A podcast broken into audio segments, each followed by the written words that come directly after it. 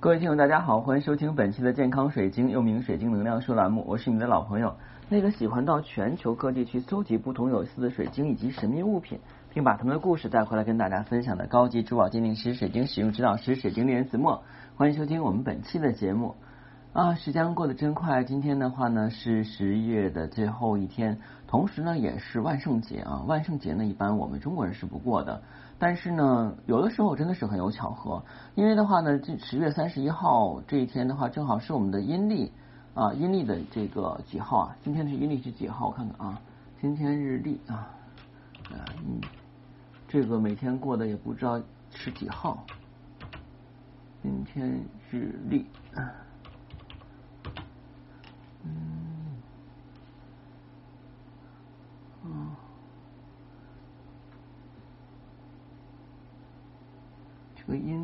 啊，今天是阴历的二十六啊，然后我们阴历的十月一号的话呢，是我们中国人啊送棉衣的时候，所以这段时间的话呢，晚上我都看着有人晚上烧纸啊。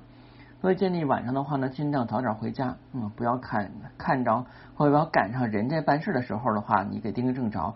另外也不要就是随意践踏第二天早晨烧完的那个火堆儿灰堆儿。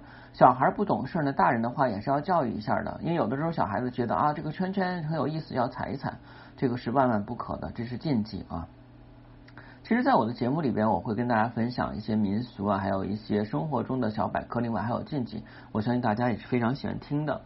呃，一直以来呢，我是讲水晶，但是我不太喜欢玉。我不知道为什么从小到大就不太喜欢玉，不知道是因为玉的昂贵把我给吓着了，还是因为玉的水比较深，然后我浮不上来啊。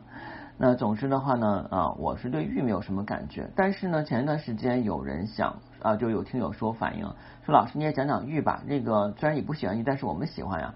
那我就跟大家分享一些有关这个玉的知识。其实玉呢，真的是我们中国地大物博，但是我们中国是主要产玉的产区。那同时的话呢，有很多种玉。那市面上一直叫嚣的比较厉害的，就是我们讲的这个羊角纸玉啊，新疆和田玉的羊角纸玉是非常好的。其次的话呢，有别的玉啊，嗯，就是什么越脆越好，水都越好越好，越绿越好，这就是一种炒作哈。那其实呢，真正看玉的人反而不是那么看，这是外行人那么看。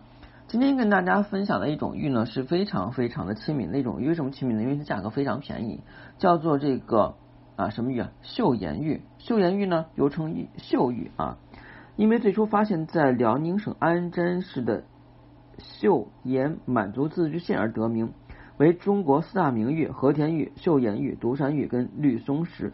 哎，我不知道绿松石怎么变成玉里边了啊？那么广义上的岫岩玉主要是在辽宁、广东南方、四川、新疆昆仑山等地的岫玉品种。狭义上来讲的话呢，就是指这个辽宁岫岩县所产的这个岫岩玉啊。中国人呢对岫玉的认识呢，开发利用是有很渊源悠久的历史。根据考古发现呢，内蒙古小河岩文化、辽宁新乐文化等东北地区文化呢，东北大汶口的。口文化啊及龙山文化的这个玉器呢，都是由岫岩玉做成的。而河北、山西、河南以及浙江的良渚文化玉器中，也有部分为岫岩玉所制啊。然后岫岩玉的那个硬度啊，它比较低啊，它呢就是也是要分它的层级和层理性，它的硬度是在二点五到五点五之间，折射率是二点五到二点八。颜色有碧玉色、然后青玉色、黄玉色、白玉色、花玉色等十几个品种啊。颜色的话呢，品种都是比较多的，但是硬度不太高。岫岩玉是由蛇啊千蛇纹石跟叶蛇纹石为主要构成的这个致密块体。显微镜下呢，这个纤维鳞片是变晶结构，少数呢为这个素状或鳞片部啊。按照色泽可以将这个岫岩玉，刚才说了啊，有绿岫岩玉、黄岫岩玉、红岫岩玉、黑岫岩玉、白岫岩玉、花岫岩玉这种品种啊，以及很多的这个过渡品种。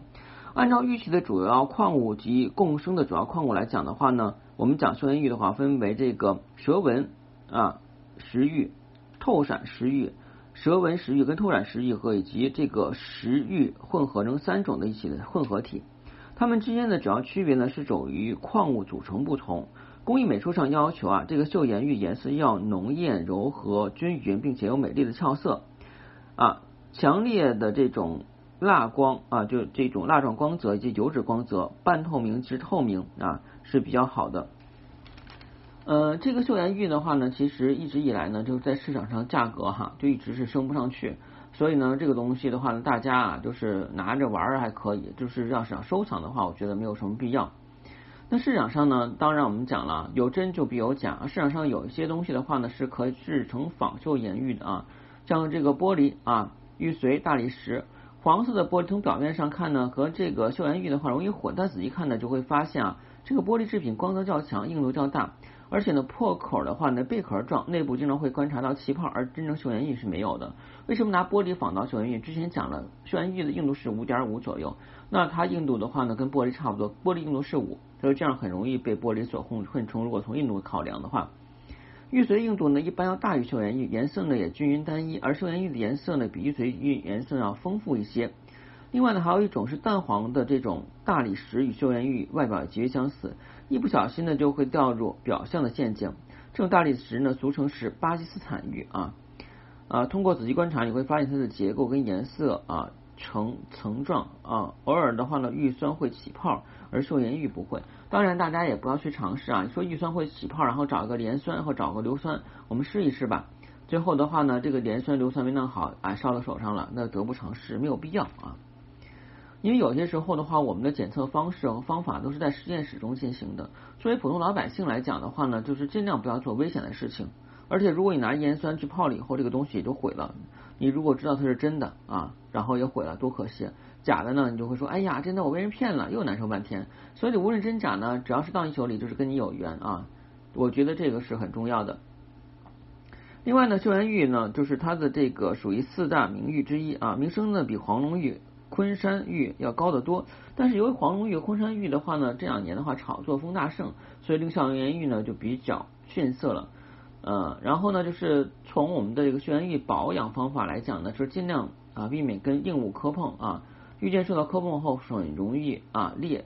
玉的表层的话呢有暗纹，玉器也要避免这个强光的照射啊，防止玉的地这个出现了这个变化，以及色泽的话变淡。这就是跟大家要讲一下啊，不是所有的人的话呢，啊不是不是所有的晶石啊，包括玉都能接受太阳的正午时光的去照射啊，只有梵天水晶啊、阿塞水晶的话，正午时光没有问题。那平时的一些水晶的话呢，就是日光净化也是需要窍门的，包括我们这个岫岩玉也是这样的。另外在保养的时候，忌用化学品，化学试剂上的话会对玉石带来一定损伤，要及时这个去除以后清洗啊。这就是讲了，就是如果你洗澡的时候千万不要带玉啊。有很多人有这种习惯啊，带个玉护身符啊、玉佛呀，啊，就是终生不离。哎，我娘说了，这个东西不能离身的啊。但是你在卫生间洗澡的时候，现在化学物用品比较多，什么洗发水呀、沐浴露啊、香包呀、染发素呀啊，简直是一个接一个的。那这些的话呢，都是化学制品制成的，对你人啊尚且的话，可能还会有一点点伤害，更何况玉这种东西本身来讲就不是吸水的，所以尽量的话呢，就是要洗澡时候摘下来。还有就是啊，玉呢，其实打理起来就比较麻烦。你像戴时间久了以后，就贴身戴的话呢，会有油污啊，你是身上会出汗出油的，这样的话会附着在这个玉的表面。有人说的话，人养玉，玉养人啊，这个是不假。但是时间长的话，你也要去这个清洗清洗的玉。建议的话呢，就可以让我拿我们什么呀？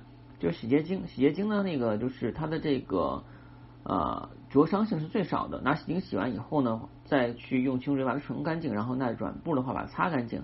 不要阴干啊，所以阴干就是说的话，哎，我洗完了，上面还有点控水，那就放一边的话，让它慢慢自然干吧。不行，你要找软布或纸巾的话，把它擦干净。另外，如果你是新购置的一件虚有岩玉的话呢，建议在清水中泡一个小时啊，然后再用软毛刷或牙刷的话清洁啊，清洁完之后的话，再用这干布子擦一擦，这样就比较好。呃，另外呢，就是我们讲啊，它的这个。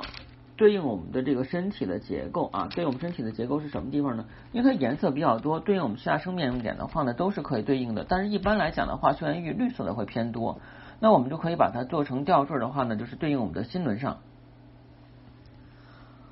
嗯，不不不好意思啊，打个喷嚏。然后呢，就是我们这个岫岩玉啊，它对睡眠是有一定的好处的。还有呢，就是说它能够去平静我们的心浮气躁的状态。